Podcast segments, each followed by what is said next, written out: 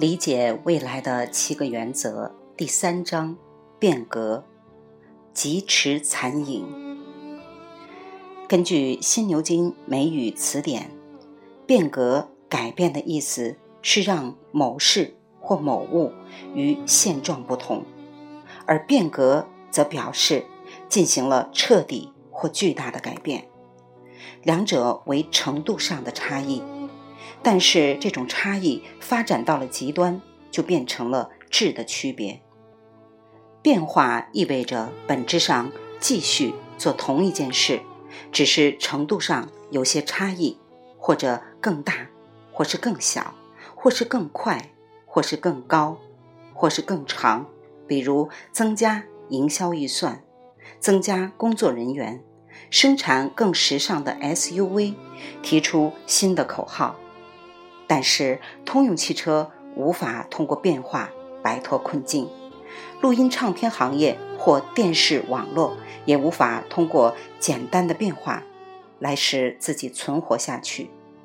仅仅通过变化是远远不够的，我们需要变革。变革意味着要做一些本质上完全不同的事，这意味着纳米化，意味着把石油钻井平台。架设在海底，意味着用戴尔模式来经营通用汽车公司。在二十世纪九十年代初，巴诺书店改变了我们购买书籍的方式。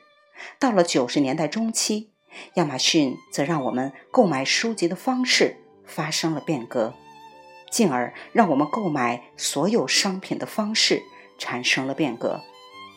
我的青少年时期也收藏了许多挚爱的。音乐唱片，虽然现在唱片已经不再发行，而在当时，八轨磁带和录音带的出现，给人们聆听音乐带来了巨大的变化。我们能在汽车里播放音乐了。当这个行业的产品从唱片和合式磁带发展为 CD，也带来了更美妙的变化。我们终于可以摆脱嘶嘶声和划痕声。享受自己喜爱的音乐了。有了 iPod，你可以在衬衫口袋里随身携带整个音乐库。随着引入纳米技术，不再有任何运转部件，也就不再有卡带或唱片式的旋转，移动的就只有电子。它们能够以光速传送到任何地方。八轨磁带、录音带、索尼随身听和 CD。都曾改变我们听音乐的方式，但只有 MP3 和 iPod 从本质上变革了我们听音乐的方式。最能表现为两种变化的景象，来自1977年的电影《星球大战》。当汉索罗的走私船“千年损耗”飞船切换到超空间时，你可以看到星星一动不动地挂在舷窗外面。然后这些星星瞬间转移，变得模糊，从白色圆点变成白色条纹。这时候他们已经远去。这是一九七七年的科幻小说，也是今日现实的变革步伐给人的感觉，疾驰残影。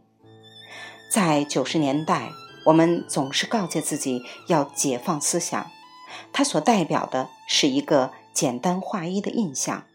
即唤起创造力和非常规的思维，得出巧妙的新途径和解决办法。然而，就像洞察先机一样，解放思想作为一条标语的时代来了又去。如今，解放思想需要解决这样的问题：我们都知道，无论在周末研讨会期间如何具有创造性。在接下来的星期一早晨，我们将不得不再次爬回思维的牢笼中，处理眼前的现实问题。所以，问题不在于我们需要新的方法来解放思想，而是需要彻底改变思维模式本身。事实上，无论束缚你的思维模式是工作、公司、职业或情势，也不论你是否喜欢变革。都将发生。未来，所有的领域和专业、企业和组织，国家和社会都将发生根本性、基础性的变革。只要问问四大唱片公司，二零零七年十月，流行乐队电台司令的新专辑《彩虹》之中，以可供下载的 MP3 格式在线独家发行，震惊了世界。这张专辑没有 CD 盘，只是一系列一和零在虚拟空间电子流中浮动。没过多久，老鹰乐队、琼尼、米切尔、麦当娜、保罗。麦卡特尼就切断他们与各大唱片公司的联系，利润丰厚的 CD 销售业务出了什么状况？它已成为变革中的疾驰残影。未完待续，来自清音儿语子清分享，欢迎订阅收听。